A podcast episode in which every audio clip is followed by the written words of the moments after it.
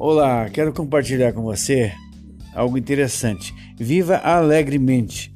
Na psicologia, responsabilidade sadia é quando você escolhe bem.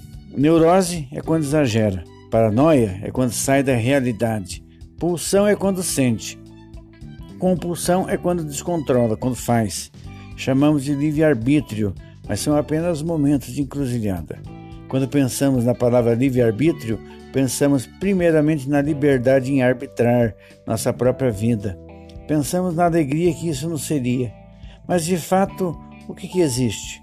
O que escolhemos depende muito do ponto de vista que temos da vida, da nossa formação, nossa técnica, nossas memórias, medos, certezas e, é claro, uma boa percepção da vida que nos envolve. Ninguém vê o quadro todo. Mesmo os mais sábios não consegue ter um panorama completo.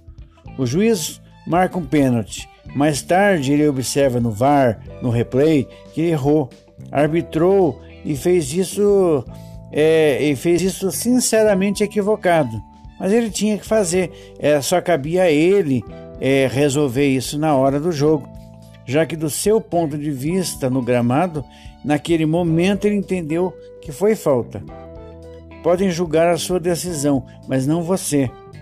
Né? Eles não podem julgar a sua pessoa, eles podem julgar o que você decidiu. Nós é que nos julgamos e o bom será não nos condenarmos naquilo que nós aprovamos. Você tem que viver alegremente com as suas decisões. A hora do jogo, a gente decide o que a gente considerou que era melhor. Sendo assim, nosso livre-arbítrio passa a ser arbitrário e pode influenciar tanto negativamente como positivamente a vida daqueles que dependerão das nossas decisões.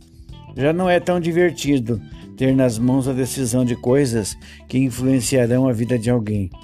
Bom é viver com mais fé e menos certeza pessoal.